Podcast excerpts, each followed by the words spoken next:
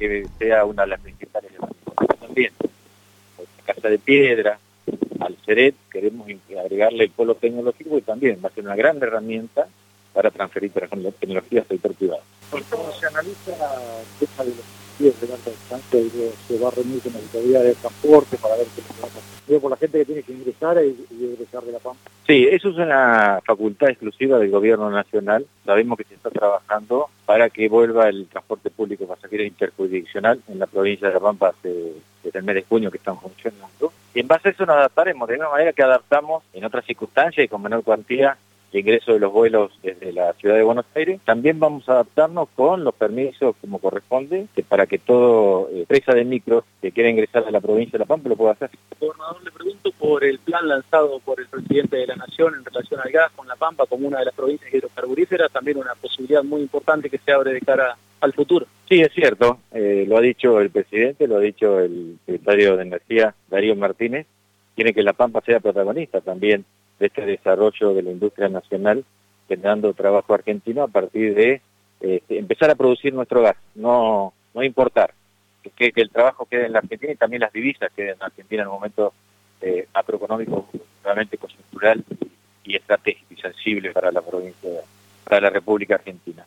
Pero para eso ustedes saben bien que nosotros, en cierta manera, lo que es producción de gas, tenemos un solo yacimiento que es Medanito, pero tenemos que buscar este, mayor posibilidad de extracción.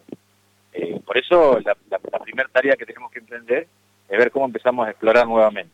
Por eso estamos planteando una alianza estratégica entre Pampetrol y IPF. Como lo dije yo en enero, queremos que IPF invierta en la provincia de La Pampa. Somos la única provincia petrolera que IPF no tiene inversiones directas. Bueno, esa es la tarea que damos con el presidente IPF, con el doctor Nielsen, juntarnos. La próxima semana va a ser muy difícil, una semana corta, pero en los próximos días nos vamos a juntar porque también eh, el presidente ha, dado órdenes de trabajar en conjunto con la provincia de La Pampa a partir de Bueno, ustedes saben bien que el 14 vencen los plazos que nos dio la Corte para poner un recuerdo, como dijo este, nuestro secretario de Recursos Hídricos, eh, Néstor Lastiri. No, no me fue, lo único que nos pusimos de acuerdo es nuestros desacuerdos, ¿no? Eh, pero bueno, nosotros siempre con la, la, coherencia. Nosotros hemos presentado en ese ámbito, donde está en cierta manera también trabajando el gobierno nacional a través del Ministerio de la Pública, de que, este, tal cual dice el fallo de la Corte, que se debe restituir, tiene que volver a correr el atuel en 3,2 metros cúbicos por segundo, y a través de acciones u obras. Nosotros vamos a las acciones. Hemos demostrado con un trabajo que lo hizo la Universidad Nacional de La Pampa, lo, hizo, lo hicieron Pablo Dormes y, y Tito Gobi, demostrando que este, la sobredimensión este, de los embalses sobre el río Atuel en la provincia de Mendoza alcanzan, porque están, eh, eh, eh, para ser claros, se embalsa más de lo que se usa después. Después se suelta y se pierde. Bueno, y en Mendoza son eficientes, como siempre lo dijimos, nosotros podemos tener agua sin ningún tipo de obra.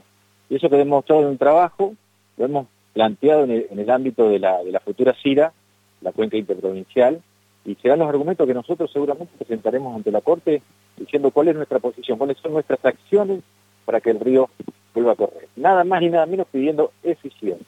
Yo creo que en el, siglo XXI, analizando en el contexto mundial el valor que se da por el agua potable, decir que una provincia tiene eficiencia del riego, que según ellos llega al 50%, démosle la razón. No puede ser que cada, cada dos litros de agua de agua potable se tire una por ineficiencia. Creo que si Mendoza le pone eficiencia al manejo de, los recursos hídricos, la provincia de La Pampa va a tener agua como debió haber tenido 100.